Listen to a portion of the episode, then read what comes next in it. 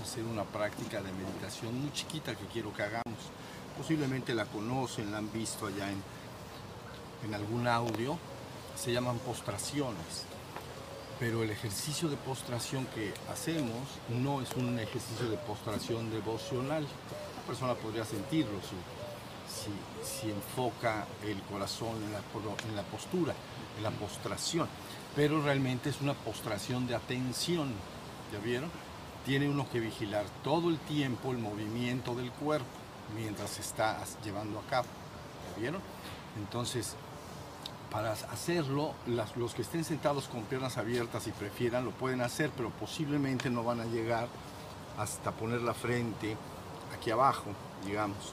Entonces, pues hasta donde más lleguen, así, y ya pero lo, mejor para hacerlo bien es estar hincado, o sea, un poquito hincado, pero poner aquí atrás, en esta parte de entre la pierna y el pie, poner algún, algún poco de tela o algo para que no se force mucho, si no se, es incómodo para, para el pie, se estira demasiado, ¿ya vieron?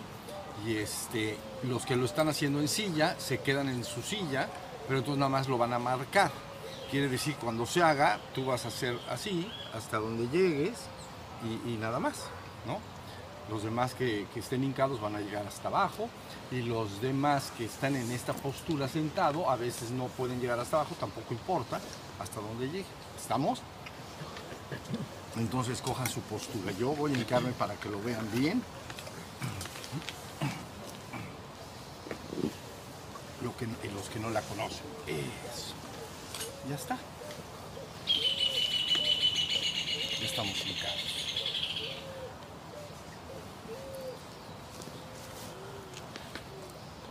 Bueno, recuerden que es una postración de atención, ¿sale? Si lo hacen bien, bien, bien, la atención está involucrada, el pensamiento estará ausente. Si hay mucho pensamiento, se perderá más o menos como en el tai chi, se perderá el orden de las formas que se están haciendo si uno se distrae. ¿Sale?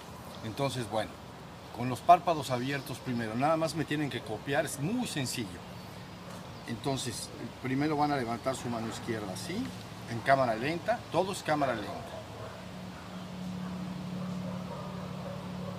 La van a poner aquí en el piso. Van a levantar la mano derecha, despacio en cámara lenta, todo es cámara lenta lo van a poner en el mismo lugar, forman una especie de triángulo, digamos, llevan despacio ahora la frente hacia las manos, empiezan a subir despacito de vuelta, pero todos en cámara lenta, suban, suban, suban, ya que subieron, véanme, eso así, luego van a es párpados abiertos para verme, y entonces mano izquierda, mano derecha, suben a la frente acá, regresan al pecho, bajan la mano izquierda, bajan la mano derecha. Esa es una postración. Fíjate con los ojos abiertos para, para que lo tengas bien ubicado. Párpados abiertos. Va. Empezamos otra vez.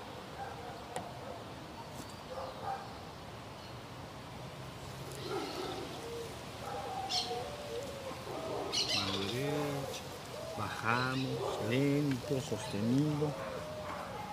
Tocamos empezamos la subida despacito.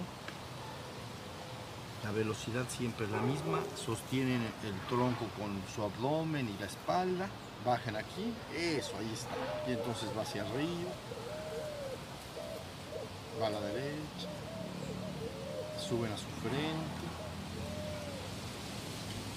Descienden mano derecha, mano izquierda. Ahora miren, antes de platicar vamos a hacer una cosa que también es, buena. Van a, van a montarse con los puños así y entonces vamos a subir y dejarnos caer siete veces. Subimos una pulgada y ¡pac! nos dejamos caer así, miren. Una, dos, tres, cuatro, cinco, seis, siete. Eso, descansen, descansen un poco. No, no, siete. Otra vez. Uno, dos, tres, cuatro, cinco, seis, siete. Eso. Lista. A ver otra vez. Uno, dos, tres, cuatro, cinco, seis, siete. Listo. Muy bien. ¿Se sienten bien? ¿Listos? Eso. Les diré lo que les dije en Chile. 10.000 postraciones y los que no hayan despertado quedarán despiertos. ¿Sale? 10.000. Llevamos, hicimos como 10 o 15. Apunten en un papelito. Muy bien.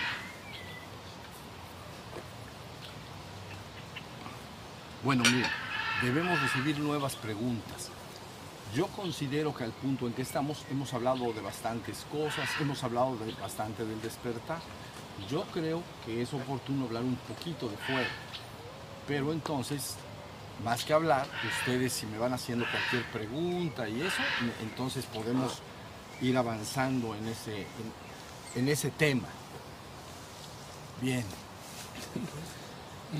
Con las prácticas en, en, solitario y el ciclo del hombre de carga y descarga, eh, mi vivencia personal es que es difícil como hombre igualmente recircular la cantidad de fuego y no sentir una sobrecarga.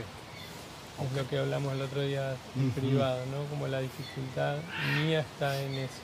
Y en sentir también el hecho de cuando el único recurso que me queda es la eyaculación para liberar ese fuego, sentir un impacto bastante negativo en distintos aspectos al respecto. O sea que viene, si es recomendado, ¿no? Si el fuego se ha levantado, entonces en dos o en un par de días eyacular dos o tres veces. Eso es la recomendación. Por supuesto es una recomendación que se hace a distancia, porque no tienes contacto con, con, la persona y no puedes hablar así como platicamos, ¿no? Pero la idea es que si la persona siente muy, después de hacer su, ese, este, esta descarga, se siente muy desvitalizado, no, sin ánimo, entonces, ¿qué es eso? Es mi celular. Podemos ponerle stop.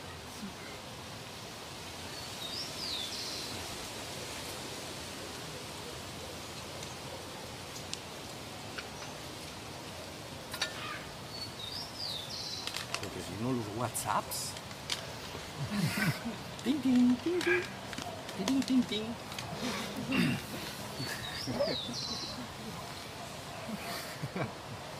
Ah, pues con este puede meditar. Lo ponemos y. Ponemos nuestros celulares y ya tenemos nuestra música. Descansa, Kush. Ya está descansando de todas maneras. ¿Listo? Eso, ahorita. Ah, bueno. Entonces, ha- hay un concepto que necesito transmitir que se llama vasos contenedores. ¿Ya vieron? Cuando uno, un consorte tiene a su consorte, vamos a decir, y uno de los dos eh, se empieza a sentir sobrecargado y cosas por el estilo, hay una cosa que se llama vasos contenedores. Vaso contenedor lo que quiere decir es que si tú ¿no? en un laboratorio pones un vaso con líquido y, y otro vaso tiene también con líquido menos, pero está enchufado, ¿vieron? Está un vaso con un litro, está otro vaso con medio litro y lo contienes, es decir, lo, lo- lo pegas uno al otro. Entonces va a ser esto. ¿Ya vieron? Tiene que bajar, se va, se va a ir. Sí, se nivelan. Entonces el que tiene uno se va al que tiene 500 y le da 75, 750 pues, y el otro queda con 750. Entonces una de las prácticas que son más amigables, benéficas, amorosas y tiernas es hacer vasos contenedores. Entonces quiere decir que cuando la persona se siente sobrecargada, está con su consorte y entonces sin pretender prender fuego, algo va a prender, porque si no, no puede hacer el acoplamiento, ¿entienden? Eso es, sí, tiene que algo prender para, para poder hacer un acoplamiento, pero ya que está hecho, no sigue estimulando más, ¿comprenden? Y entonces queda en un estado semiestático, viéndose a la cara hermosamente uno al otro y se pueden eh, abrazar, sentir ternura el uno por el otro, casi como si casi como si estuvieran viendo una película en el televisor, pero entre ellos, ¿ya vieron? Entonces, es suficiente para que se nivele en ocasiones. Eso, eso es bastante común, que uno de los dos se sobrecarga. Maituna sería. El maituna es la práctica de la India que lograría exactamente. eh, El maituna es una práctica de transmutación sexual que está dirigida a experimentar Brahman en ambos consortes al mismo tiempo. Ese es el ideal. Y entonces, pero vean cómo sucede. En el maituna se, se hay el acoplamiento en un sistema que es así cruzado, ¿no? Allá en México un día lo trataba yo de explicar cuando di unos talleres y alguien por ahí dijo, esa es la tijerita.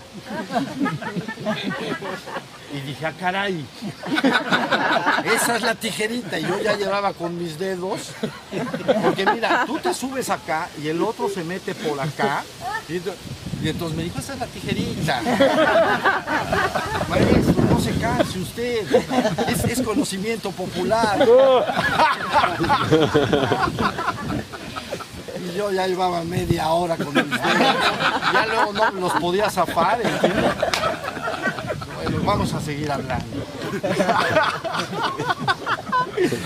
Fue buenísimo.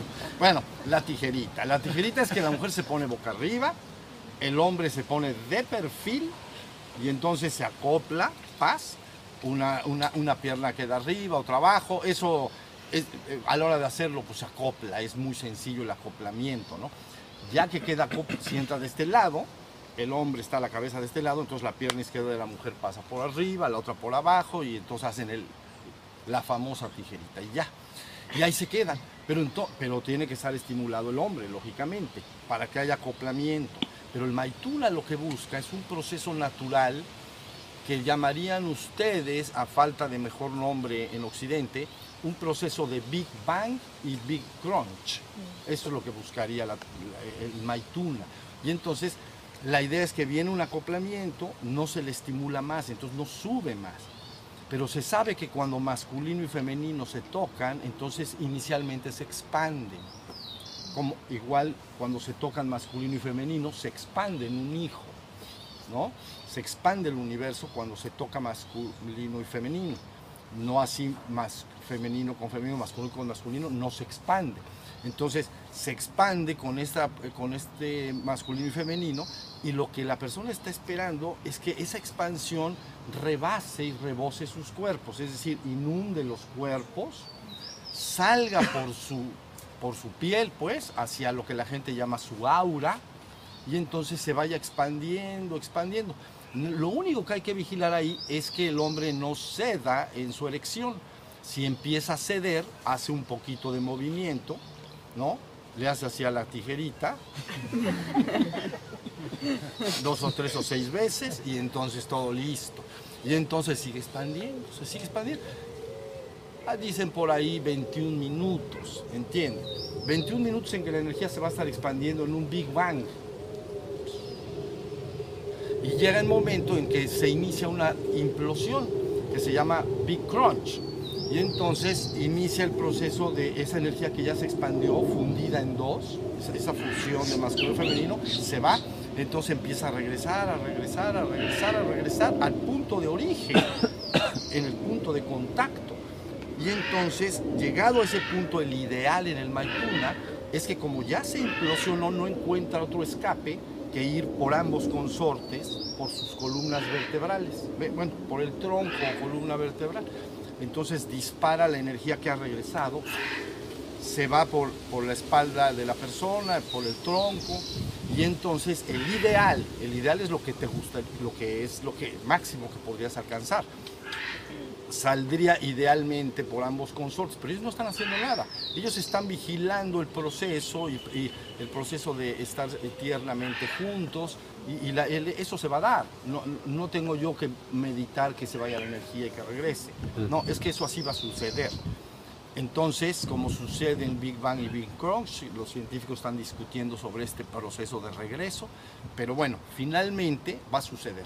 Se mete, dispara hacia arriba y puede salir más allá de la cabeza, hacia, hacia la coronilla. Si eso sucede, entonces ambos consortes felizmente tendrían la experiencia de Brahman. ¿Ya vieron? Es bastante común que después de una práctica tántrica prolongada, entre verdaderos consortes espirituales, ahorita explicaré si quieren todo eso, pero suceda que em, si no entran a Brahman completamente, sí se acercan mucho a lo que estábamos hablando, como lo que ella mencionaba como conciencia purísima, conciencia pura, purísima. Le llaman, en la India le llaman sattva purísima, es decir, el cuerpo átmico otra vez es el sat, ser. Bueno, pues dentro del, del cuerpo átmico, su parte más refinada le llaman, todo es sat, todo es el ser, el cuerpo del Atman. En su parte más refinada, digamos, se le llama sattva purísimo. Y entonces, es, eh, ya después de ese sattva purísimo, viene, viene lo, el Brahman. Y entonces, si al caso los consortes no alcanzan Brahman, es, es bastante usual y sencillo. Bueno, sencillo si lo saben hacer, ¿entienden? Si lo saben hacer ambos consortes. Que lleguen a estados de sat, o de sattva purísimo. Y entonces inmediatamente experimentan yo soy todo. Yo soy todo lo que existe. ¿Verdad? Sí. Así. Entonces, yo soy todo lo que existe. Y entonces llamamos, has alcanzado a Ishwara. ¿Se acuerdan que dije esa palabra? Yo soy el Señor del universo. Quiere decir, yo no soy el Señor dueño del universo. Yo soy el universo. Yo soy todo lo que existe. Eso llamamos Ishwara. Es, es Shakti recuperada. Es decir, es la Shakti penetrada completamente por la conciencia de Shiva, fundidos. Entonces ya se tiene la experiencia, yo soy todo, soy todo lo que, soy todo lo que existe. ¿Ya vieron? No hay nada que pueda existir que no sea yo. Es un, es un estado cumbre, muy elevado. Porque si pasa un segundo más arriba, un, un, pelo más arriba, yo le llamé, por dar una palabra, línea limítrofe. Algo que separa la existencia de la trascendencia y le tuve que llamar línea limítrofe. ¿Ya vieron? Pero bueno, la idea es que aunque no llegue ahí, en cada experiencia de Maituna, la energía va a estar subiendo y va a estar subiendo y me, está, me va a empezar a arrojar conciencia de ser, conciencia de dicha, ananda, ananda, pleno, ¿saben? Porque para apuntar a Brahman, los maestros han usado tres palabras Sat Chitananda. ¿Ven? Y entonces Sat Chitananda viene, Chit es conciencia, Sat es ser y Ananda es dicha. Entonces, esa es la conciencia de ser que me produce la dicha plena. Sat, Chit, Ananda. Entonces, todas esas palabras que han quedado registradas es para que el caminante vaya registrando, ¿ven? Con esa palabra uno va registrando y dice, estoy, me estoy sintiendo pleno, dichoso, amorosamente universal. Y entonces, y así pueden llegar cuando ya empiezan a decir, yo soy todo, yo soy todo, soy todo, pero así, hasta pueden medio gritar un poco, yo soy todo. está el vecino de enfrente. Y entonces, ahí está, la está sucediendo, ¿ves? Pero entonces el Maituna hace vasos contenedores. Porque cuando uno hace el ejercicio, uno imprime y mueve la energía de manera personal. Entonces a la hora de mover la energía de manera personal, entonces puede ser muy, o sea, en, su anhelo, pues, despertar demasiado fuego. Pero luego se puede separar de la consorte y se puede llevar mucho fuego. El hombre se puede llevar mucho fuego si lleva a su consorte a muchos orgasmos. ¿Ya vieron? porque el, trabajo de Tantra implica que el hombre no eyacule, que el hombre no eyacule, no porque eso sea malo en sí mismo, porque ya no podría continuar en su práctica. ¿Ya entiende? Y aparte viene el problema de lo que se llama sembrar semilla y el embarazo. Entonces no, entonces eso ya es peor, porque de Tantra te pasaron a, a papá. Y, se puede, y no hay riesgo en la ovulación de hacer maituna, se puede hacer esa En lo absoluto. Un segundo, un segundo, déjenme, déjenme desahogar. Entonces, no hay ningún riesgo de que venga, de, que haya... La gente experimenta a veces un, no una eyaculación, un flujo, como si... Eh, a falta de mejor nombre, el hombre podría eh, experimentar, como si estuviera orinando, como una sensación, porque está muy cerca del punto sin retorno, ven que lo he hablado mucho. Te vas al punto sin retorno, pero te quedas antes de que dispare. Pero entonces ahí puede haber una sensación de que algo se escapa, porque tiene ganas, es lo que más ganas tiene. Entonces algo se escapa algo pero el Maituna estás francamente al 80% de ese punto. Si el punto sin retorno es 100, estás a 80. Entonces no tiene, no tiene ningún riesgo. Y entonces eso logra que, el, que, digamos, e, ese comportamiento hace que si uno de los consortes trae más de la energía, inmediatamente se mezcla, vienen los vasos contenedores y entonces la, la, persona termina más apaciguada, ¿entiendes? En esto el hombre tiene que tener algo de cuidado. Les voy a decir, el objetivo del, aparte, ya está lo del maituna y lo del vaso contenedor, pero el objetivo del, del tantra, entonces, es que la persona y su consorte de alguna manera logren algo. Él no, puede, no debe eyacular ya lo dijimos, porque se acabaría el ejercicio y, el otro problema.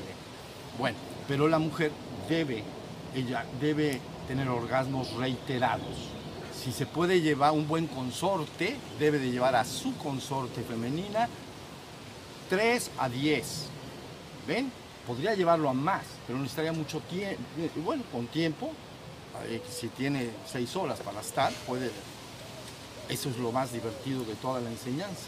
Entonces, eso, exacto. Entonces, eso sí, eso sí uno, porque medita media hora y dice, bueno, ya es mucho. Pero en el otro dice, no, es poco, es poco. Ven, todavía no acabamos.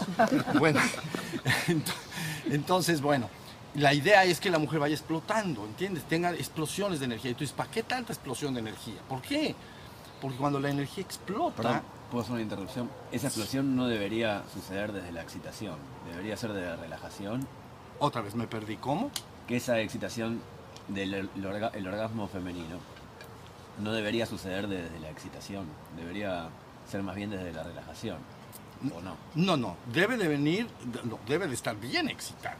Ah. Excitada completamente. No, excitada. Lo que la mujer sabe que llega a un punto de no retorno y tiene su orgasmo.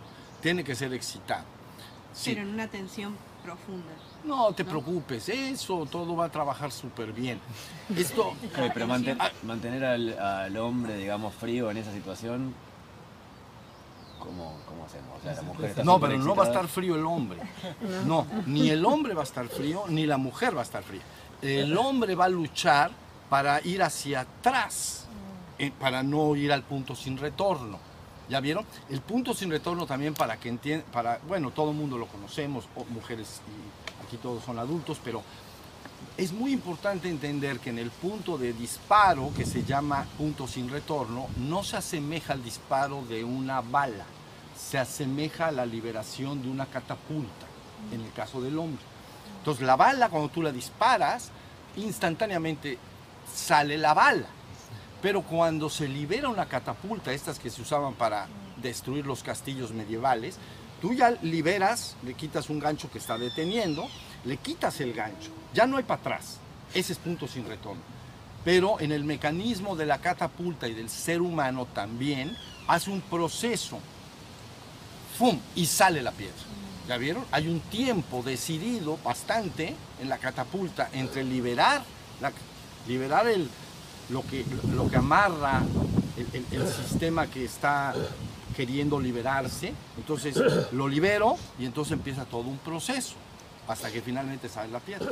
Entonces esto para entender que no, francamente el que hiciera bien tantra nunca se embarazaría la consorte, ¿entienden? Porque siempre, aunque diga ya estoy en punto sin retorno, hay mucho tiempo para poder estar a, a salvo de esto. Ahora, contestando esto, el hombre no, puede estar frío, va a tener que estar caliente porque tiene que estar... Eh, el linga, en, Tantra se llama lingam, que quiere decir vara de luz. En el hombre, vara de luz. Lingam. Entonces, el lingam tiene que estar suficientemente rígido para que puedas, y eso implica que hay cierto nivel de, de sensación, de calor. Y cuando entra, pues más. Ahora, el hombre luchará para, para venir y no...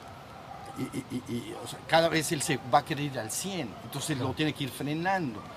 Hay varias técnicas para frenar. El sacudido de cabeza, ¿no? Que es- ¿No? ¡Ay, nanita! Ya me está agarrando. El punto sin retorno. Sacudida. Sí, así, exacto. ¡Ah! Así le tienes que hacer. ¡Ay, ay, ay! El grito. El grito espanta. ¿Entiendes? Te corta la inspiración. Si, alguien está en el baño orinando y llegas, ¡ah! Ya se me paró la orinada. Tienes que usar la técnica del sacudido de cabeza, tienes que utilizar la técnica del grito. El grito es extraordinario. ¿Eh? A ver, grita tú y yo te digo. A ver si te va a salir bien. Yo te digo si no te va a servir. Quieren que grite, ¿ven? El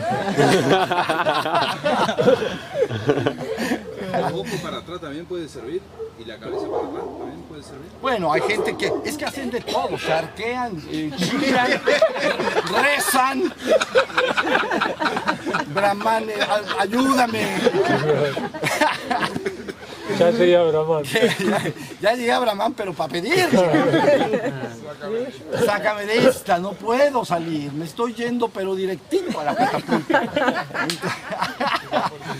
Entonces el hombre tiene que hacerse de todas sus mañas. La consorte es una compañera acoplada, conoce perfectamente bien al consorte y siempre están ayudándose, ¿no? Lógicamente la interrupción del movimiento, todo eso es de utilidad, pero el hombre tiene que estar, ¿sabes? Esa polaridad es en caliente. Yo francamente, una vez me platicaron a alguien que tomó un curso que le llamaron, que, se fu- que era un curso blanco de tantra, y creo que ponían a los hombres, ponían a las mujeres por allá enfrente. Y cuando me contaron dije, uy, uy, uy, va a pasar muy poca energía de aquí para allá. Es, es- tiene que ser en caliente. ¿Ya vieron? Tiene que ser en caliente. Y tiene que haber rigidez de linga.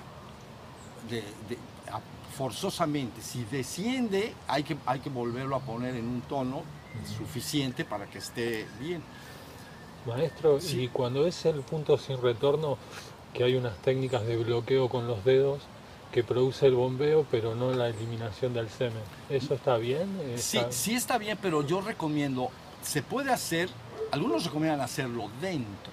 Yo recomiendo completamente hacerlo fuera, porque se escapa, es bien complicado, Claro. ¿saben? Ahí adelante del ano, en el perineo, entre el ano y los testículos hay una venita que es donde se taparía, ¿no? Uno la conoce y se tapa. Pero francamente es una presión bien fuerte. Es tss, una- entonces fácilmente los dedos pueden no atrapar y entonces algo se va a perder. Se puede perder el 5%, el 10, el 20, el 30 y un no experto el 98. Entonces, ¿hiciste la técnica? Sí, sí, como. A ver, a Hay ver. ejercicios que, que hizo un científico que son, que lo, lo he comprobado, que se llama eh, ejercicio de Kegel, así en Google, Sí. que sirven completamente para la retención. Sí, finalmente. Anda, a ver el nombre para que. Kegel. Listo. Lo pueden buscar. Tiene que ver con contraer eh, Claro, el son, son las contracciones del músculo de la músculo. contracción El del músculo y es como que vos lo entrenás todos los días cuando te levantás o cuando estás en el colectivo completamente y es como un músculo, Sí. Una práctica en frío. Sí, cuando se enseña el tantra siempre se enseña el primer ejercicio, el básico, vamos a decir, es la contra, se llama contracción del ano. Porque la única forma de control, hay un músculo que se llama Sí, es- ¿ves? Está agarrado al cox, eh, pubo, en- en la pelvis acá, y al coxis, aquí atrás. Entonces es una, digamos, así como abajo de los pulmones, tenemos también una especie de red, ¿ya vieron? Entonces esta red protege para que no se cuelguen los pulmones, no se baje el corazón, o sea, es como una red. Hay una red que comenta el que está allá abajo que se llama músculo pubocoxigio, plexo, plexo pubocoxigio. Entonces, la única forma de ejercitar y fortalecer ese músculo es contrayendo el ano. Entonces en Tantra, por eso el curso del Yeya, de Despierta Online, el primer ejercicio que se pone es que la persona aprenda a cerrar y abrir el ano. De tal manera que entonces va ejercitando. El hombre sabe bien que cuando cierra el ano y el pene está erguido, entonces se mueve, se mueve. Entonces voy teniendo control de él. Pero si viene un punto sin retorno, aunque trates de cerrarlo así físicamente, si ya vino el punto sin retorno, ya, ya no se va a poder hacer nada. Pero antes sí, antes, cada vez que lo haces baja la, la presión, aparte del grito y todo lo que estamos diciendo, entonces sacudida y, y rezo, entonces aprietas, cuando vayas al no- o 90 de puntos sin retorno, 80, ¿no? Hay hombres que lo malo es que se pican mucho, porque quieren sentir más y más y más, y no va a pasar, no va a pasar. Entonces ahí van, pero bajar otra vez al 90, bajar otra vez al... Se me vuelve a subir, contraigo, respiro, me, estamos tranquilizados y todo, y se vuelve a bajar la sensación. ¿Ya vieron? Pero bueno, vuelvo a la idea de que una vez que viene la explosión de la mujer, entonces e- e- el, flujo de la energía va a llevar tres, tres direcciones. El primero va a explotar hacia afuera. Entonces el hombre y la mujer están hechos uno solo. Vamos a ver cómo estamos sentados. Ella estaría sentada aquí con sus piernas atrás. Si fuera esta posición, puede ser en cualquiera. Pero vamos a decir que están siendo hecho uno. Quiere decir que sus cuerpos, su aura, pues, se ha hecho también una. Porque están en el mismo espacio, entonces están abrazados. Entonces cuando viene el orgasmo, va a explotar la energía literalmente hacia afuera y entonces va a pegar contra los cuerpos. ¿Ven? Un buen orgasmo debe, cuando, pega en el cuerpo físico, puede sentirse en todo el cuerpo. Puede sentirse en los dedos, en los dedos de los pies, como electrificante cuando pegó fuerte en el cuerpo físico. Y lo- no solo local, ¿comprenden? Porque si el placer es nada más local, local, ahí abajo, quiere decir que ahí fue su explosión, fue pum, ahí, nada más pero derivado de mucho trabajo anterior y de trabajo energético, ya sanas y pranayama, etcétera, todo está, ya dijimos, más permeable, explota y a la, explota el orgasmo de la mujer y entonces bendice todo con una gran explosión que va a los siete cuerpos. Y este proceso le lla- llamamos limpieza y purificación de los cuerpos. ¿Ya vieron? Limpieza y purificación de los cuerpos. Entonces, al golpearlo es un fuego grande, entonces limpia y libera, limpia y libera. Entonces busca hacia el exterior. Luego buscará el fuego explosivo dos direcciones. Uno por el lingam del hombre hacia su tronco o hacia su columna vertebral y el tronco, y entonces subirá por el hombre. ¿La vieron? Y otro en el propio cuerpo de la mujer. ¡Fum! Ahí está.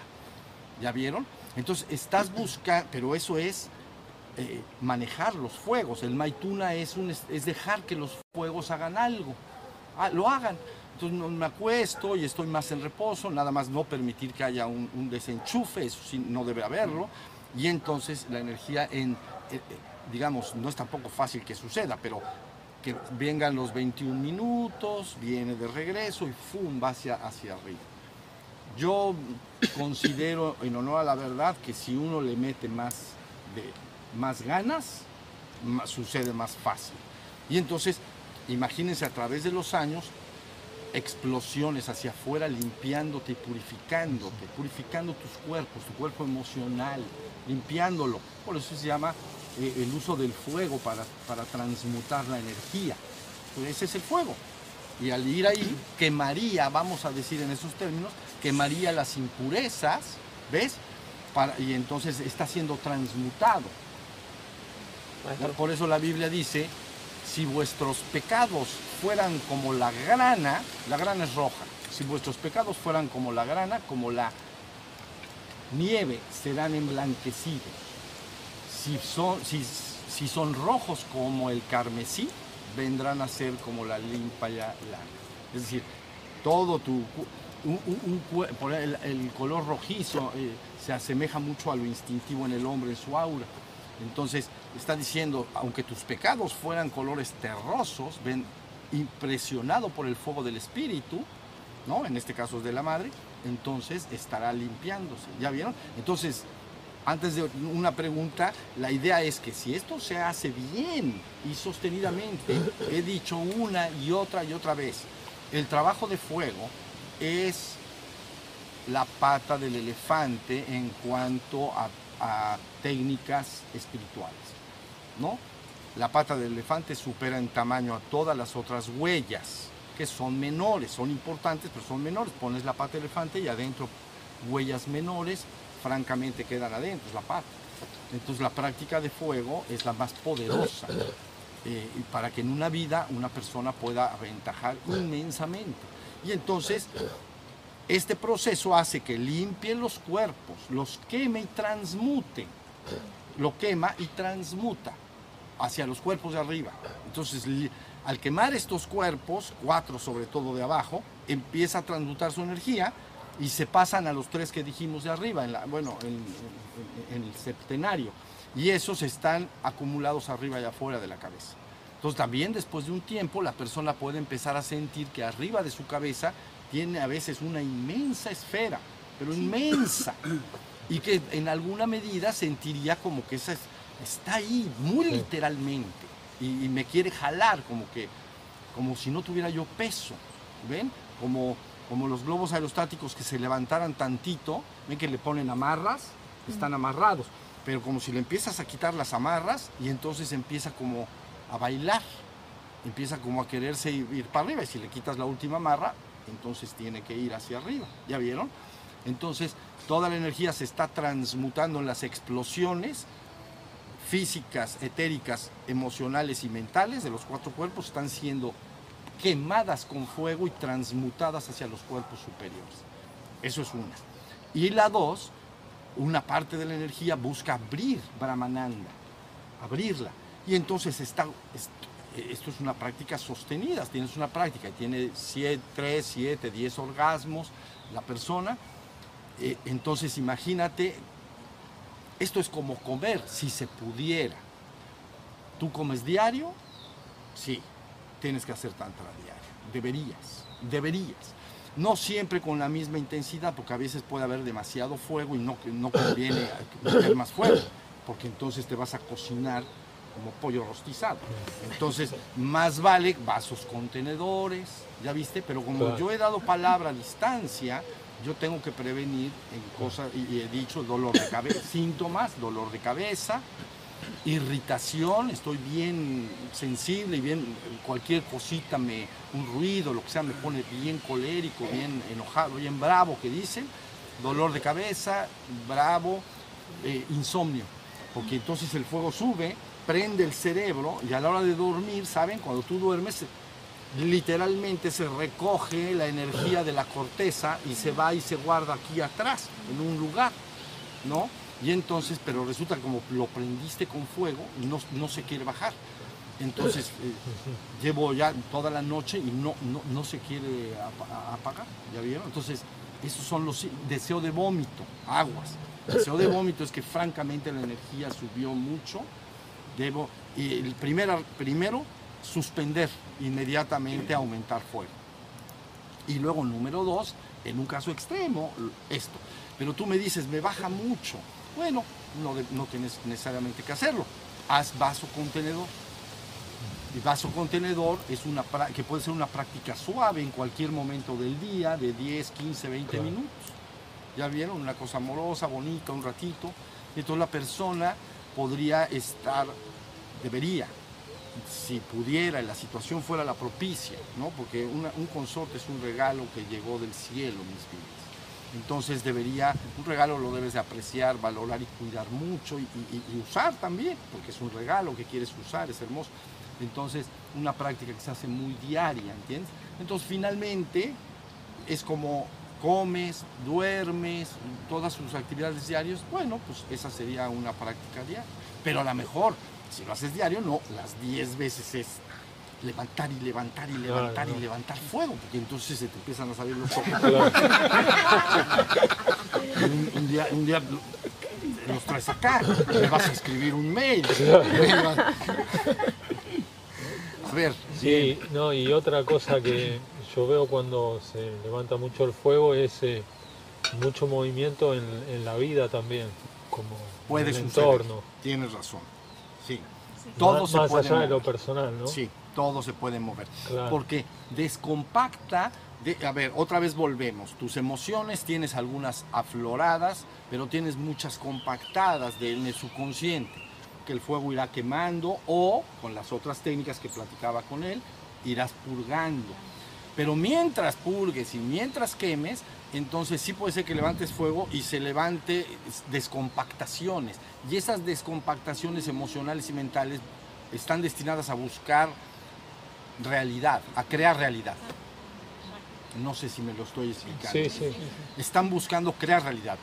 Por, a ver, si ahí es un ejemplo y nada más un ejemplo. Si yo adentro tengo un rencor especial hacia una persona, entonces eh, hago mi trabajo de tantra y entonces me sale, es, es- es- pero ya lo tenía medio olvidado, ¿no? el subconsciente, pero ahí estaba. Sale es, ese rencor hacia la persona, ese enojo, y entonces lo que sale buscará accionar. Claro. Me hará hablarle por teléfono a esa persona o creará situaciones que Es. llaman sincrónicas, o cómo le llaman, sincrónicas, y de repente se me aparece el que me cae tan mal en el supermercado. Entonces yo dije, bueno, ya no va a pasar nada. Llego al súper y ahí está el, ahí está el hijo este de su Ahorita me voy a vengar. La lata en la cabeza. Eres Sí. creador increíble. Se hace todo para que suceda, ¿entiendes? Sí. Entonces, bueno, la idea con eso nuevamente, que no, que no, que no se pique mucho el mar, ¿entiendes? Que no se mueva demasiado. Los consortes deben de valorarse mucho, ¿entiendes? La palabra consorte, lo he dicho, pero si no lo han escuchado de mí, suerte, sorte, suerte y con la, la misma suerte. Tú has elegido a una consorte o un consorte para vivir la misma suerte de regresar a la divinidad. Es la cosa más hermosa que alguien y la cosa más bendecida que uno podría tener en su vida, ¿entienden? Porque normalmente el viaje espiritual, aunque nos acompañamos todos como hermanos, pues vamos solos, digamos, bueno, sí estás con todos, pero ese nivel de completud, de estar completo, ¿ves? El hombre que tiene eso puede decirle a los cuatro vientos, gracias, estoy completo, estoy completo. ¿Ya vieron? Si no tienes eso, pues bueno, normalmente las personas que buscan la parte espiritual y que no contemplan prácticas de fuego, etcétera, bueno, pues siguen marchando en su, en su trabajo espiritual, pero entonces tienen que buscar a su consorte. Y entonces su consorte puede ser Cristo. ¿no? Entonces las, todas las monjas pues, se casan con Cristo y finalmente los monjes también, ¿no? Hacen una especie de matrimonio con Cristo para sentir esa completud, ¿no? Claro. Pero de alguna manera vas a lograr ser uno en los cielos, pero estás siendo uno en la tierra. Es una, si tienes la bendición de que eso suceda, ¿entienden? Es difícil, la verdad es que sí es difícil, porque no muchas personas están en un punto de ese nivel de conciencia y compromiso, ¿entienden?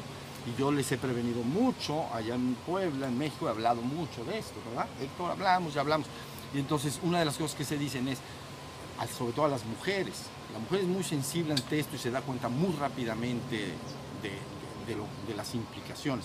Pero entonces buscan consorte, pero resulta que a, a dónde lo buscan. Y entonces yo les he dicho, tengan cuidado porque todos los hombres, ya se los he dicho, ya me habrán oído por ahí, todos los hombres te van a decir que son amantes de la divinidad y que para ellos el tantra es la vía y que por eso qué bueno que te encontré ángel de mi corazón. Ten- y- pero mira,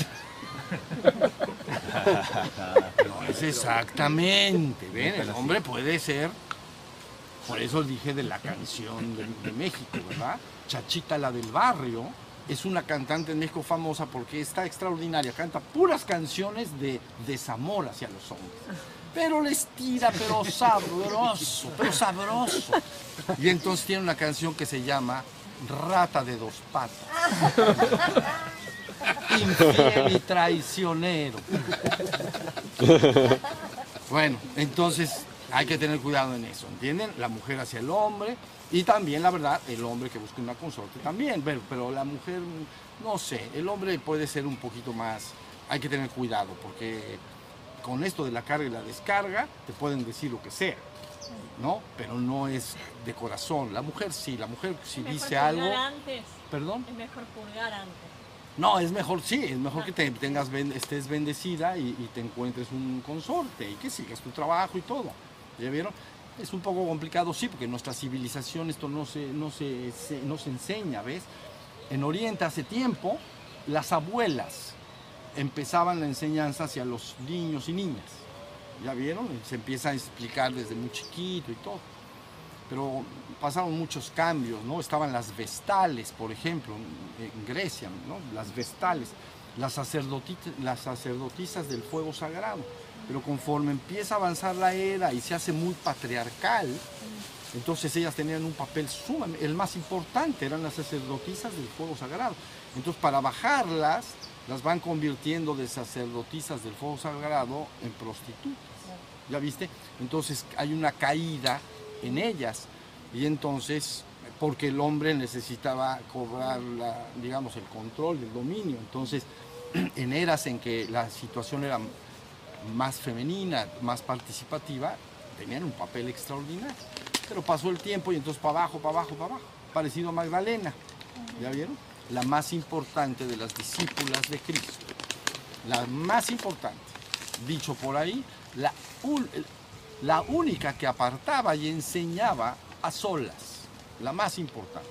Y en segundo lugar, este, Judas Iscariote, porque Judas Iscariote ayudó a manifestar esta muerte, crucifixión. Es un gran sacrificio entregar Claro. a tu maestro para que quede un, un símbolo. Claro. ¿Me entienden?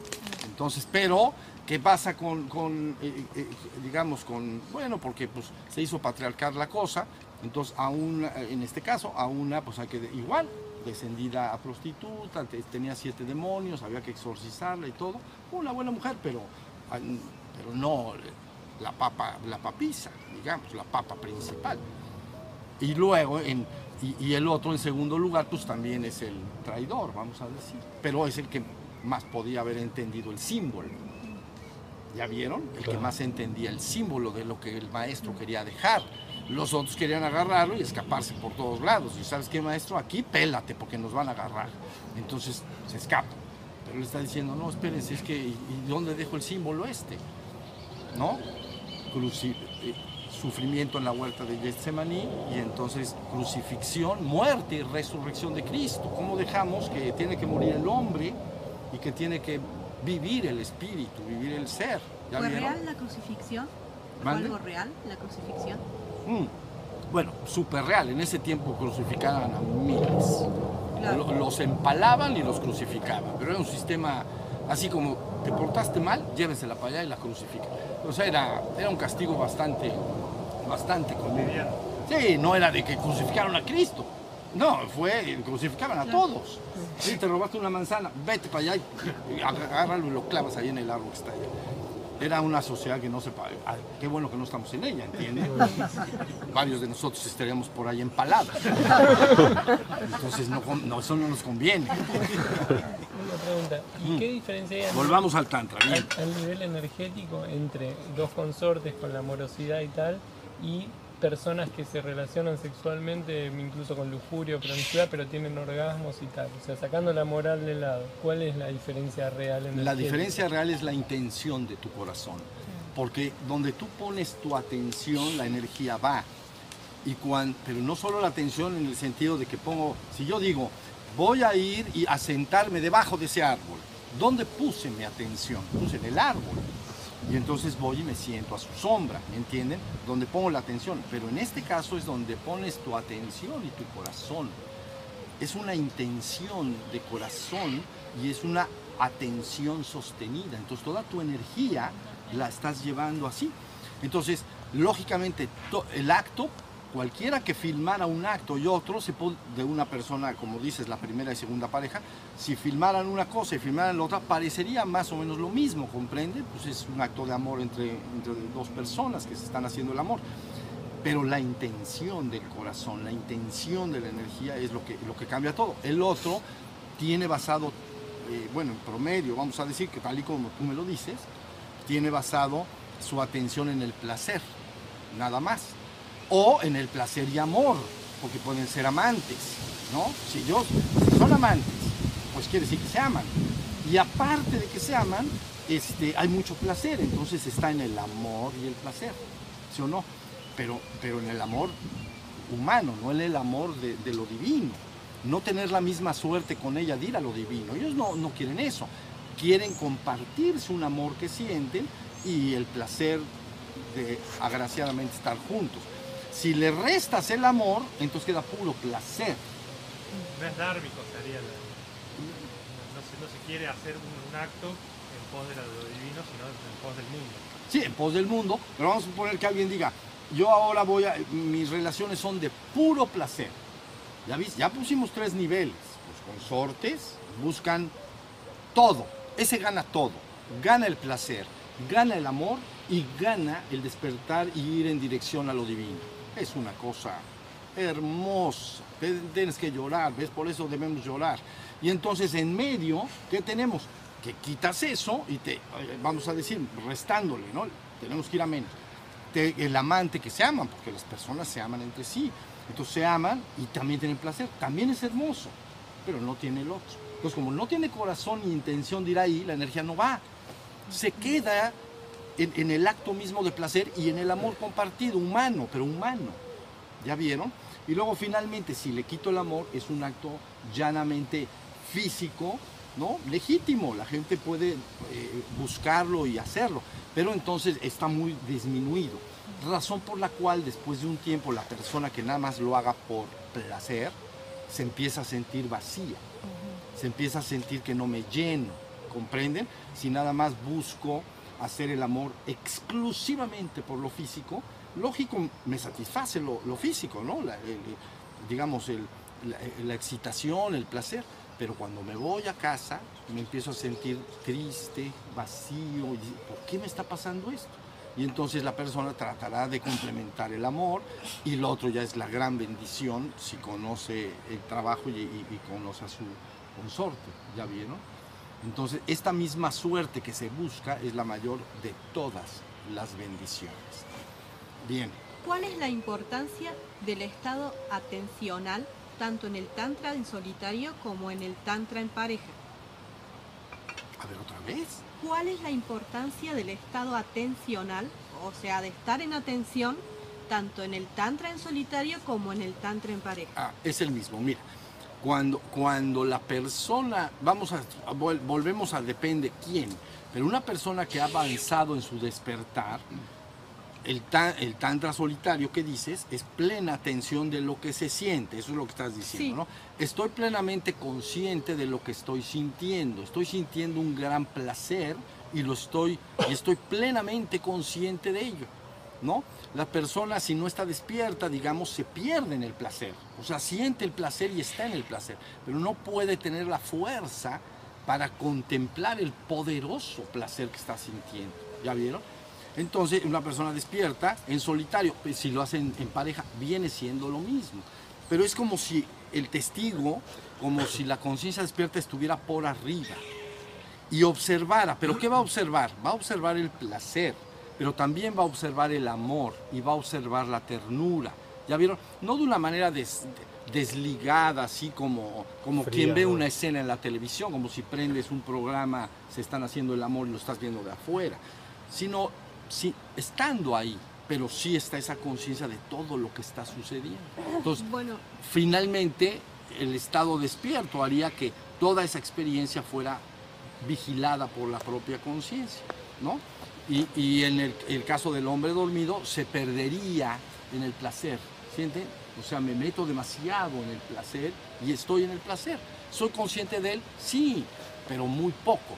No estoy plenamente atento y vigilante. Por eso cuando un hombre practique tantra solitario en caliente, no sé si todos los aquí presentes conocen, pero tantra solitario en frío es más o menos lo que está diciendo este hombre de contraer para que la energía suba en frío. Y por lo tanto no hay estimulación, no hay erección, es simplemente un juego de contracción para que la energía se vaya hacia arriba. Pero por eso hacen respiraciones antes, si no duele, duele. Bueno, y luego entonces, número dos, lo caliento y entonces es de alguna manera ya el proceso empieza a subir, no, eh, me empieza a impregnar como de forma líquida, vamos a decir. ¿Ya vieron? Y en, te- así, y en tercer lugar, cuando estoy con una pareja, ya se está metiendo en los dos toda la energía. ¿Sí más o menos me explico? Sí, en mi experiencia no, no hubo placer, es decir, todo lo mental, emocional y lo físico quedó como anestesiado.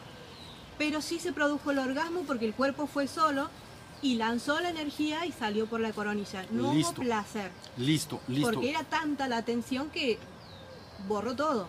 Sí, pero, el- pero no es lo usual, ¿entiendes? Lo que te, te sucedió a ti es un disparo. Un disparo como, déjame ver quién puede, qué pueden conocer ustedes. Sí, vamos, lo voy a tratar de explicar. Es como una persona que apenas va a tener un acto sexual y al poquito tiempo, un hombre, estoy hablando de un hombre, sin que tenga una erección, de repente pf, experimenta una eyaculación. Rarísimo, antes de que haya, como que es cuando se lo vive la persona, dice, esto es muy raro, porque siempre lo tenemos asociado a que debe de haber una erección poderosa. Entonces, que apenas estén sus primeros despertares, el lingam, sus primeros. Sí, fue el Sí, único. Eso único. es, lo entiendo, lo que entiendo bien. Entonces, eh, apenas, apenas son los primeros besos, las primeras caricias, y de repente, ¡fum! ¿Alguien lo ha vivido? Es usual entre los hombres, ¿comprenden? Es eh, bueno, puede suceder, no es usual siempre, pero se- hay- los hombres saben que a veces puede pasar y mentalmente se siente bien raro, porque es como, es- esto no, no está bien planeado. Esto era después y la naturaleza me lo echó para atrás o qué pasó. Y es lo que ella está tratando de comentar, bueno, está explicándonos que a la mujer le podría pasar algo parecido, pero en el trabajo de Tantra el orgasmo viene derivado del placer, viene derivado del contacto y de que el fuego se avive, etc. ¿Y sentir el orgasmo sin la eyaculación, en el caso del hombre, Es posible. pero quedándose ahí en el 80%? No, te puedes ir al... no- No, para sentir un orgasmo masculino sin, or- sin eyaculación, conviene mucho, la verdad, no hacerlo dentro de la mujer, sino afuera, porque es bien, es bien fácil irse. Y lo que se tiene que hacer para sentir ese orgasmo es que estando ya bien cerca del 100%, 98, 97, uno hace una violenta cerrada de ano. Violenta, así. ¡ah! Y entonces va a disparar una energía que es, no hay placer más placentero. O sea, es el placer de los placeres. Pero, pero Sí, es un rayo. produce la contracción. Es un rayo, ¿ya entiendes? Nada más es un rayo de placer, porque al cerrar interrumpiste el flujo y se siente inmensamente poderoso. Pero no conviene hacerlo dentro de la mujer porque entonces sí, sí te podría fallar, porque sigues dentro. Entonces cualquier movimiento, cualquier cosa con seguridad. Mejor afuera, con tu mujer, estás acompañada y entonces lo está ella haciendo, lo estás haciendo tú, lo están haciendo, lo- ella lo está, te está ayudando a hacerlo y entonces lo puedes conocer muy bien. Es un orgasmo mucho, mucho, mucho, muy poderoso. ¿Cuántos puedes tener? Los que quieras, pero eso sí, es un solo rayo. ¿Ya viste? Porque el hombre entiende su orgasmo y eyaculación como un sistema de bombeo. Porque vean, primero siente el placer, el placer, placer, placer, y dice, ya se disparó. Y luego empieza un sistema de bombeo, que todos conocemos. Psst, psst, psst. Ok, Y todo eso tiene placer, todo. Eso que está él preguntando, antes de que suceda, que va subiendo, subiendo, subiendo, pero no dispara antes. Lo contraigo fuertemente y lo suelto. Y entonces, se- se- si tienes pelo, tu pelo te va a llegar hasta acá. Bueno, y entonces lo puedes repetir, ¿entiendes? Eh, la- eh, un minuto después, medio minuto después, y lo puedes hacer tan, es muy placentero. Entonces, a lo mejor lo haces varias veces y ya, porque es muy, muy fuerte. ¿Alguna recomendación para el impulso eléctrico de la mujer cuando está en ovulación y tiene esa, ese jalón? Es- eso sí, es para sudar. Este, este es, te- eso, eso te pone a sudar, ¿verdad? Bueno, lo que pasa es que la mujer, cuando ya saben sus ciclos complicados, cuando está en ovulación, es una aspiradora. Es una aspiradora biológica. ¿Me entiendes? Ella no, no- no, está haciendo el amor normal. Pero ahí la biología está queriendo succionar. En Tantra podrían llamar sistema de ordeña. ¿Ves? Con el sistema de ordeña es cuando se hace una ordeña, pues. Y entonces es peligrosísimo, ¿verdad que es Es peligroso? imprevisto, es muy imprevisto y muy Mm, eh, fuerte. Eh, muy imprevisto, muy fuerte, porque te agarran cuando ya estás tranquilo, ya no pasó nada, esto lo controlo muy bien. O empezás hace poco tiempo, puede Eso, suceder imprevisto. Exacto, imprevisto y de repente puede suceder. Lo tienes que, ¿sabes? Yo te digo que serás maestro en lo que sea si lo haces diario. Si alguien me dice, no, es que yo lo hago, es un ejemplo, ¿no? Lo hago una vez a la quincena, lo hago una vez al mes. Uy, para llegar a ese nivel de detalle, pero que lo hace diario, ¿sabes? Conoce en conciencia plena todo lo que está pasando en todos los niveles, en los niveles emocionales, afectivos y biológicos. Y entonces yo le he puesto, porque es lo que se experimenta, para, se llama el toque del toro, porque, ¿sabes? A los toros, para sacar el semen de los toros y venderlo en ampolletas para cargar a las vacas, se introduce por el ano un- una varita ¿no? que, que tiene capacidad de dar un toque. Entonces lo meten a un punto y entonces hacen, le dan un toque.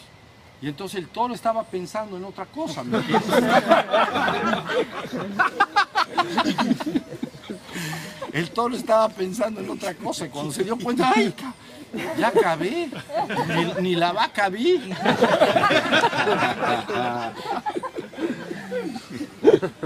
Bueno, eso eh, yo lo comparto con mis discípulos cercanos allá, se llama el toque del toro. Entonces tú, pero sabes, si fueras toro, tendrías que empezar a decir, algo vas a tener que sentir, me van a disparar el, me van a disparar la cosita esa. Entonces, igual esto. Después de, co- de conocer mucho a tu consorte, mucho, pero muy bien, entonces llega un momento en que dices, esto va a venir, esto va a venir. Y entonces, a veces vino.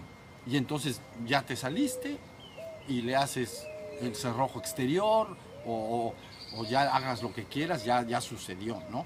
Pero sí hay una oportunidad, contra más experta es la persona, de que no suceda. Porque lo, lo sabe, sabe, va a venir, va a venir, va a venir, va a disparar. Y, y- otra cosa, si están en ese punto y cerca de ese punto, no puede haber distracciones. Tú tienes que estar el 100% de tu conciencia y atención en el momento, todo el tiempo, más, más ahí, estás jugando con fuego de sensaciones. Cualquier distracción, a, a ver, que tocaron la puerta, cuando te das cuenta, ya, ya, ya acabé de estar, ¿ya viste? O sea, no debe de haber distracciones, nada. Entonces, para que, porque tu conciencia es la que puede darse cuenta y detener. Si, si te dejas ir en, en- en pensar, bueno, no pensar en otra cosa, pero te distraes, lo que sea, va a suceder. Cañón, cañón. Maestro, Bueno, gran maestría, gran maestría. maestro eh, ¿tiene alguna, algún número de referencia, como dijo, 10.000 postraciones para las, el- la práctica del frío de Tantra? Bueno, mira, hay personas que empiezan a practicar en frío, contracciones en frío. Yo no sugerí, me parece que en el curso, más de 49 contracciones al día.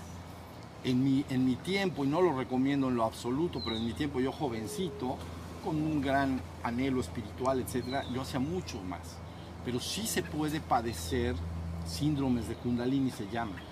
Entonces hay que tener cuidado que uno se vaya monitoreando a sí mismo, ¿entiendes? Y, y en ese sentido no tengo problema, hago muchas haces muchas y, y te duele y te sientes mal. Eh, ¿Haces muchas en frío? en frío. Solitario. Muchas, como Dime el mil número. por día. No, no, baja, bueno. ¿Y Pero, aguantas o sea, bien? hace- hacemos, sí, lo que pasa es que también hacemos krilla hace mucho tiempo, entonces en ese sentido me doy cuenta que quedo muy electrificado, pero no... Sí hemos pasado algunos periodos de mal humor, Purgación. Pero me doy cuenta de que, que hay resistencias, me doy cuenta de... con- Hay resistencia, de dime. Física, ¿Qué? en el sistema nervioso, me doy cuenta que está muy cargado, Ajá. pero como no, no, no siento que me sobrepase. Ok, si haces mil, O miles. sea, a lo largo de todo el día, porque no, meditamos muchas ya veces lo día. entiendo, si no Sí, te. sí. Sí, sí, dura- durante todo el día. Sí, sí. digamos que 500 sería, eh, digamos, más, pero más que suficiente. Ahora sí debo decir algo, si lo calientas, ¿no? Que es tantra solitario en caliente o acompañado de tu consorte, entonces menos. Porque Sí. sabes, cuando se ha calentado es muy ardiente, muy ardiente. Yo he dado por eso el ejemplo, seguramente me habrán escuchado decir de sacar agua de un pozo, ¿no? Lo- seguro lo habrán oído. Entonces, la contracción en frío que él está comentando es como sacar agua de un pozo de a poco, así. Y entonces pones tu vaso, bueno, tu, tu cubeta, pues, y entonces haces así, haces así, y entonces se llena de a poco. Pero cuando calienta, el otro es calentar el agua del pozo. ¿Ves? Y contra más calientas el agua del pozo empieza a humear, empieza a vaporizar.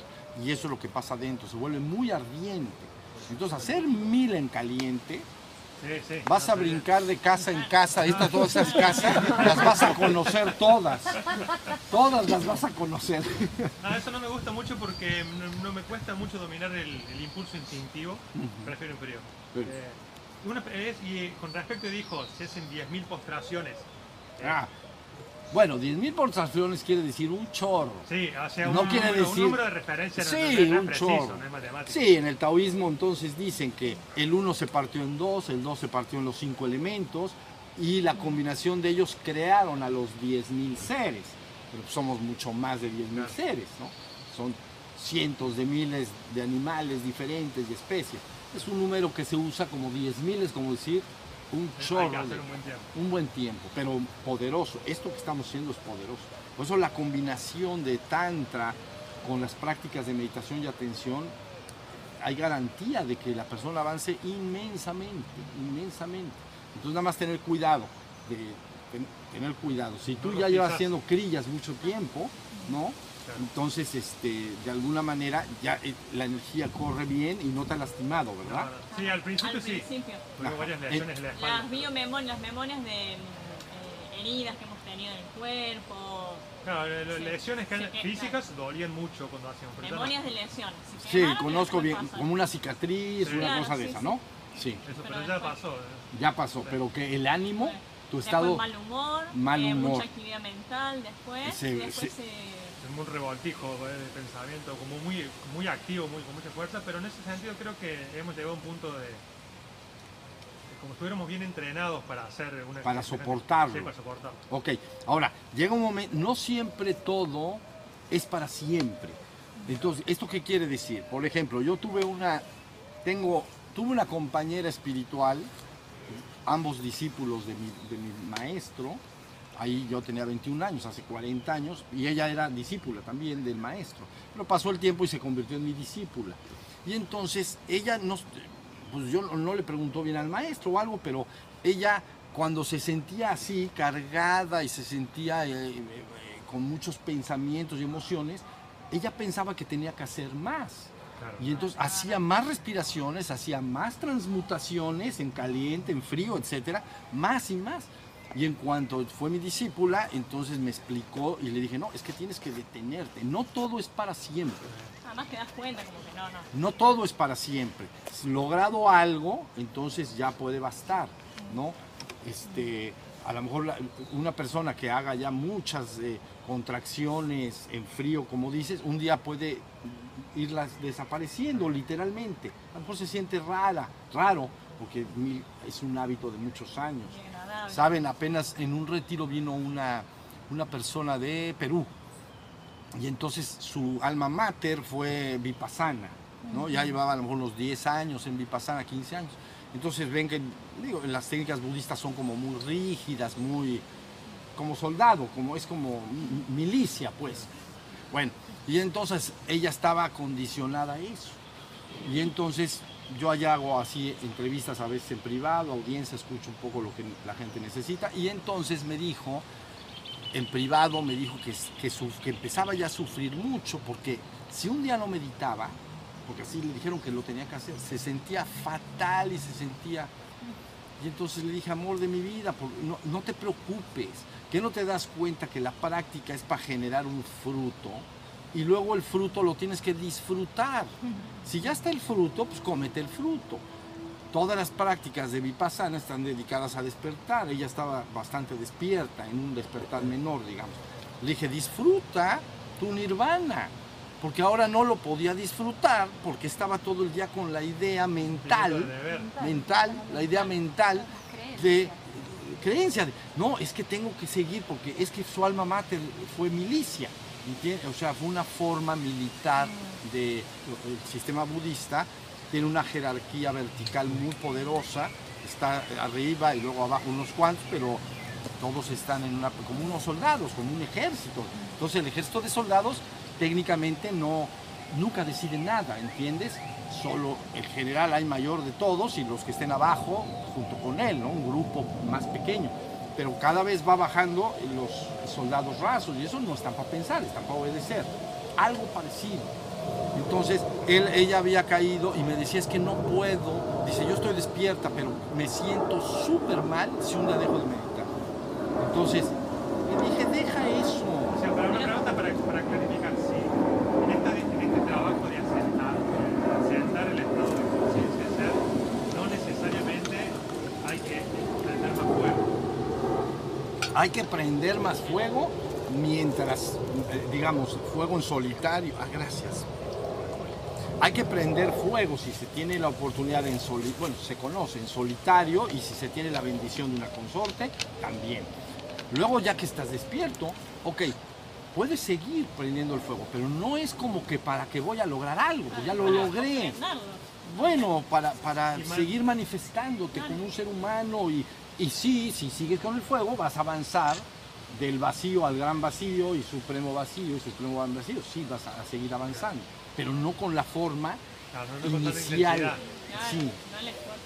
Bueno, pon- pongamos el ejemplo del baile. Pongamos el ejemplo del baile. ¿Tenemos tiempo unos minutos más? Sí, siempre tenemos tiempo. Bueno, entonces, el baile es esto. Cuando una persona aprende a bailar de cero, es muy rígida, ¿no? Se le enseñan los pasos muy rígidos, así como contraer, no contraer, mover, tapar, todo así muy rígido. Luego la persona empieza a ejercer esos pasos y cada vez va pasando de lo rígido a lo, ya se lo va aprendiendo más y más, ¿ya viste? Cuando ha aprendido a bailar, entonces disfruta el baile. Ya no, ya no tendría que hacerlo primero. Pasito para acá, pasito para acá, pasito para acá, pasito para acá. ¿Ya para qué haces eso si eso ya lo sabes hacer? ¿Sí se entiende?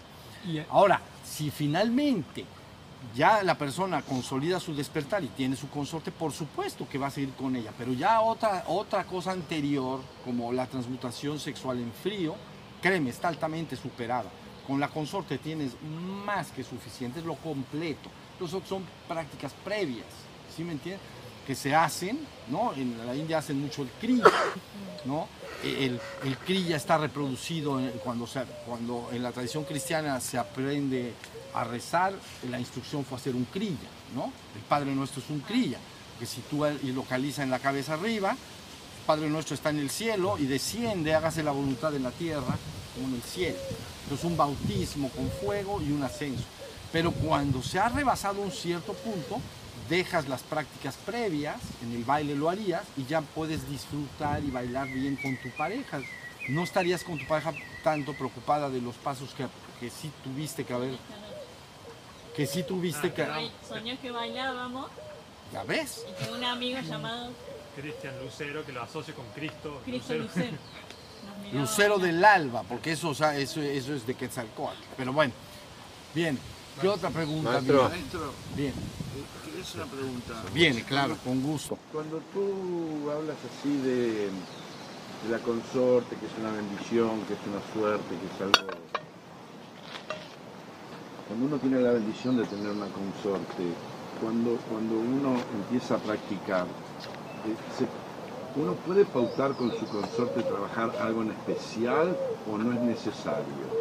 O sea, vamos a trabajar tal tema para superar tal tema ¿Superar en qué sentido? eh, de, de- de trabajar ese te- un tema, eh, o- Pero o, de- o una traba o una Psicológica, psicológica, o- no. O sea, es No. hacerlo y hacerlo. Es que mira, lo- esto no es psicología, ¿ya vieron? Psicología, que es una disciplina importante y es un desarrollo de la ciencia de mucho valor, pero la psicología lo que busca es, así como, digamos, la ciencia de la salud física, pues es una ciencia extraordinaria que ha evitado muchas muertes y ha bendecido a mucha gente. Entonces, la ciencia de la salud mental también ha ayudado a mucho, pero lo nuestro es por encima de eso. Ya lo que quiere es llevarte a un estado de ser, a tu, a tu parte espiritual. Entonces la parte mental que esté complicada, digamos si hay alguna complicación, lo va a ir quemando y disolviendo, ¿ya viste? Se descansa en la certeza que el fuego disuelva todo aquello que no es de su propia naturaleza. Por eso dice, el fuego sagrado y santo de la madre o del padre penetrará en ti y disolverá todo aquello que no es de su propia naturaleza. Es decir, está entrando un fuego cristal en ti y va a quemar y disolver todo y finalmente te va a dejar cristal. O sea que el cuerpo de luz, primero es un cuerpo que podría entenderse como arcoíris, pero el proceso no se detiene. El fuego sigue penetrando ese arcoíris ya purificado, que es el avance que estamos diciendo de vacío, gran vacío, etc. Y ese cuerpo de energías todavía diversas, que producen diferente colorido, etc. Tornasol es arcoíris, Tornasol. Entonces penetra más fuego y, y se convierte en un cuerpo de fuego blanco, cristal. Ese sí es la culminación. Cuerpo de fuego blanco, cristal.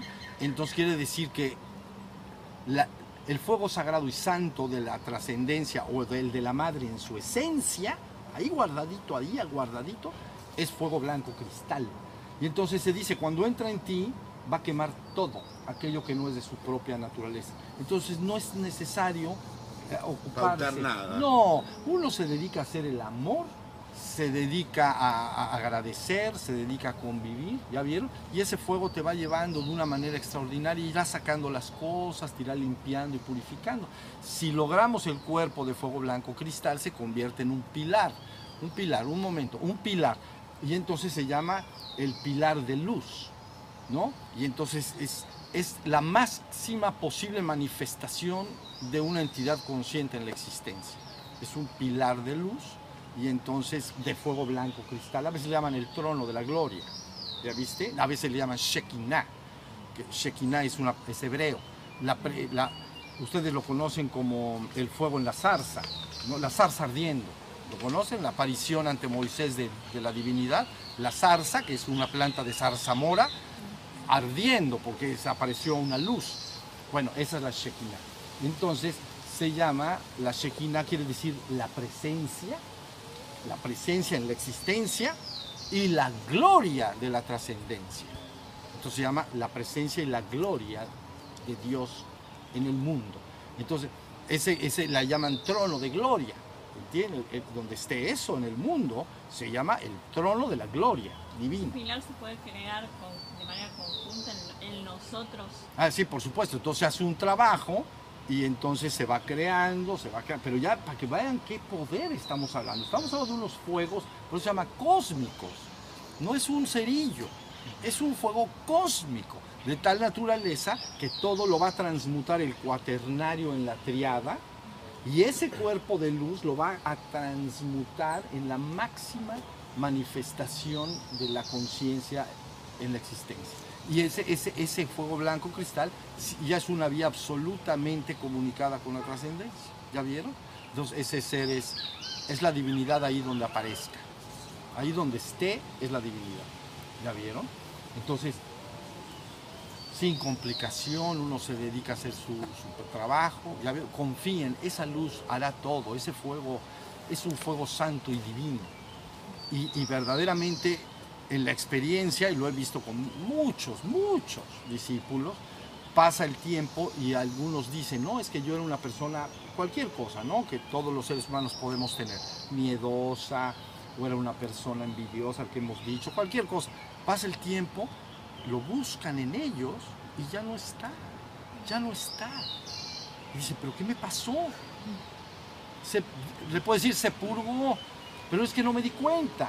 Porque cuando te purgas, en teoría sí te medio das cuenta, ¿no? Cuando sale algo y te brota el llanto, ¿no? Algún dolor y lloras, ¿no? Purgar sí te das cuenta. Y dices, no, pues es que se quemó. Y entonces quemó, no me di cuenta. Es una bendición, es una bendición. Porque si uno fuera consciente de todo lo que tiene acumulado, porque es un rastro largo, llevamos un, un camino bastante largo. Entonces, que todo eso fueras consciente de su purgación sería insoportable. En cambio, la mayoría ni te vas a enterar. ¿Ya vieron? Entonces ya, definitivamente, este, a- a- a- digamos, a celebrar la existencia. Y la celebración completa es ahí en la existencia donde la polaridad ha quedado fundida. ¿Ya vieron? Si la, insisto, si la persona no tiene una consorte, si tampoco le interesa el tantra por edad o porque simplemente no le gusta, tampoco importa, porque resulta que adentro de ti tienes tu masculino y tu femenino. ¿Ya vieron? El sistema que conocen bien de la India todos ustedes está Shushuma en el centro, y Ida y Pingala son masculino y femenino, quiere decir sol y luna, ¿no? Entonces, Ha y Ta es fundir el sol y la luna. Hatha Yoga, Ha y Ta, fundir el Ja con el Ta. Entonces está diciendo, dentro de ti eh, tienes tu masculino y tu femenino, ¿no? Tenemos unos un cuerpo mm, mm, masculino y otro femenino, pero adentro están esos dos. Entonces los puedes fusionar en ti solo. Entonces, por eso no es una regla y no sería verdad decir que si no es a través de, este, de una fusión de tantra así, no se podría llegar. Sí se puede llegar. Se funde solo dentro de uno mismo. ¿Ya Se puede dar espontáneamente. Sí. O sea, naturalmente. ¿En la fusión? Sí, por supuesto que se da naturalmente. Cuando la conciencia va despertando, eh, es que mira, cuando la conciencia va despertando, la energía se va activando. Y cuando la energía se va activando, entonces ambos cerebros, por ejemplo, hablando de cerebros, empiezan a aprender. ¿no? La mujer a veces es un poco más intuitiva, más eh, imaginativa, emocional, etc. El hombre ah, puede ser más racional, hablando en términos generales. Pero un hombre bien balanceado es el que esas dos partes se empiezan a, se empiezan a unir. ¿Ya vieron? La, la mujer lleva un poquito, la verdad, para los hombres, un poquito de ventaja, porque ella tiene el cerebro acá, en medio, entre los dos hemisferios, tiene una cosa que se llama, así se llama, ¿eh? el callo. Y es, es un, ya saben, es una, una protuberancia. Y el hombre también la tiene, pero más pequeña. La mujer la tiene un poquito más grande. Entonces su coherencia, su coherencia la información de, de ida y vuelta es, es mejor en la mujer. Por lo tanto, a veces es de mayor difícil manejo interiormente. Porque estás pensando, pero estás sintiendo. Parece un Bien. torbellino. Pues sí, ya te hizo bolas el barniz, mi amor. Entonces, el hombre ya sabe, ese piensa una cosa y dice, esto así lo vamos a hacer. No le pienses nada, es que yo siento, no sientas nada. Aquí se hace así. Fíjate muy bien, ¿ya vieron? Pero un hombre que trabaja en su espiritualidad, aunque tenga un callito, se le va, se le va, se, se le va a prender los dos lados. Y entonces va a ser un ser muy superior pero que tengas control. La mujer a veces le se le dificulta mucho tener control, porque piensa inteligentemente igual que cualquier hombre, igual o más puede ser, o igual o como cualquier hombre, pero también del otro lado a veces siente mucho y todo, entonces eso no lo puede manejar interiormente. ¿Ya vieron? Un hombre cuando dice algo, dice lo que su pensamiento dice. Y una mujer cuando dice algo a lo mejor quiere decir otra cosa. Eso es verdad. ¿eh? Entonces hay que tener, hay que tener mucha que tener cautela. mucha cautela. Porque te están diciendo, sí, vete. Oye, me voy con los amigos. Vete, qué bueno que te va. Emborráchate, te lo mereces. Sí, tal cual. Pero quién sabe. ¿Quién sabe? Hay un Llegan, mensaje me oculto. agarran a palos. ¿eh? Hay un mensaje oculto en algún momento se transforma. Hay algo. Cuando volvés, espera en tu casa, pero de distinta forma. ¿viste? Exacto. Que le pone el cable eléctrico a la perilla. Este, este cuando meta la llave, ahí tienes tu castigo por haber ido al bar. Maestro, ¿qué pasa cuando, qué pasa cuando uno está trabajando todo esto del, del tema del fuego y todo eso? eh, pero consigue una consorte, vamos a decir, eh, que no, no le interesa trabajar en eso, pero sí le interesa practicar, si uno le propone hacer el tantra, bueno, vamos a hacer el tantra. Pero, Ya, ya que, ya que me invitas, vamos. ¿Qué más da? Yo le dije, me dije que va. bueno, eh, la pregunta es, ¿le afecta también a la, a la consorte eh, Positivamente. positivamente? Bueno, es que acuérdate que nuevamente la energía sigue la atención y no solo la atención de la conciencia, también la atención del corazón. ¿Ya viste? Entonces, bueno, sí le sirve, pero no le sirve. Porque ella, ella deja todo, que en el nivel de amor a lo mejor, de una relación, bueno, a un nivel, por la cara que pones, creo que, no hay amor, digo, hay amor así.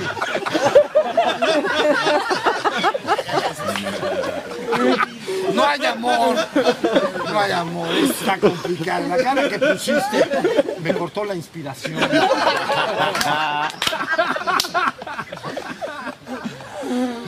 No, no, ya te entendí.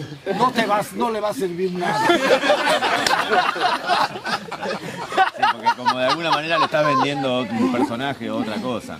Eso, eso. Sí, te de alguna va. manera estás vendiendo otra cosa. Sí. Si no va a haber amor es como que es un paso previo, porque ese amor que vos le das es el amor mismo. Exacto, está, está la cosa muy caída, ¿me entiendes? Tú estás aquí en las alturas y ella ni en medio está.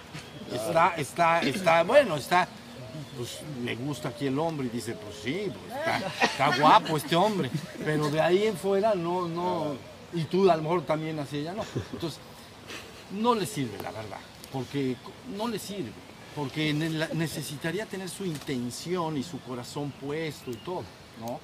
Y si no, pues se vuelve una relación intensamente placentera. Hay gente que busca esas relaciones, ¿no? Que dicen, pues conseguí a una, a una chica, vamos a decir, pero y tenemos un acto de amor el más placentero de- de todos, ¿no? Chocamos contra las paredes así, como tres horas, pero luego, buenas tardes, señorita. Y cuando te veo, ay, te marco por el WhatsApp. ¿No? Entonces, esa, así nos puede pasar. ¿Está bien? Hasta ahí. Bueno, listo. Vamos a, yo creo que a descansar un ratito. Oh, ¿Hay una pregunta? Ah, tu pregunta. Bueno, es similar a la de. Diego. ¿Eh? Es similar a la de Diego. No, pero quería preguntar, eh, digamos, una mujer que no hace tantra, una esposa o una pareja, eh, si nos sirve como consorte al hombre. Es que Digamos. sí, pero no. O sea, ¿cómo decirte? Sí, pero no. A ella no, pero aún al hombre. No, sí te sirve. A ti sí te sirve. Pero, pero, bueno, ahora sí que de lo que haya, lo que aparezca. Entonces, si tienes una buena mujer que no le interesa el tantra, pero que respeta tu, tu, tan- tu trabajo de tantra y todo, sí, a ti te va a servir. Y a ella lo que estamos diciendo, a ella no, pero tampoco ella quiere que le, que le sirva para nada. O sea, ella a lo mejor hace la función de una mujer compañera, amorosa o lo que sea, pero ahí ya está en ese, en esa, en ese, digamos, en ese estrato, vamos a decir. Pero le sirve a él como el trabajo. Sí le sirve, por supuesto. Aunque ella nada. Nada. Aunque eso sí, sí te sirve. No sirve en conjunto, digamos. O sea que tú, tú haz lo tuyo. Y entonces sí sirve, porque tú lo... Claro, y fíjense bien, no es un proceso, nunca en esto, nunca se ha propuesto el proceso llamado vampirismo, ¿entienden? No es, esta chica la uso para absorber energía. Si hay, porque eso es una especie de maña, es una trampa, ¿no? Tú le puedes decir, oye, a ti no te interesa y todo, pero a mí sí. Entonces yo todo este acto lo voy a pasar, o bueno, me sirve para mi parte de trabajo espiritual y todo. Pero nunca tener el sentimiento de uso, nunca, nunca, ¿ya vieron? Porque eso no, bueno, el sistema de vampirismo, que vampirismo simplemente porque estás absorbiendo, ¿no? Eh, pasa los cuentos con, con chupar sangre, pero en su esencia es chupar esencia energética. O sea, es, es- sí, pero si no hay esa intención, si eres un hombre, un hombre bueno, un hombre que no buscas absorber la energía de otros para empoderarte y crecer. pretender que ella lo, eh, No, O sea, no la estás usando como, ¿Se si- puede como, transmitir quien, ese como anhelo? quien usa unos zapatos. Se lo puede transmitir ese anhelo que uno siente hacia Dios. Puedes otra- hacerlo, Y despertarlo. pero, pero también tienes que respetar, Sí, sí, porque sí.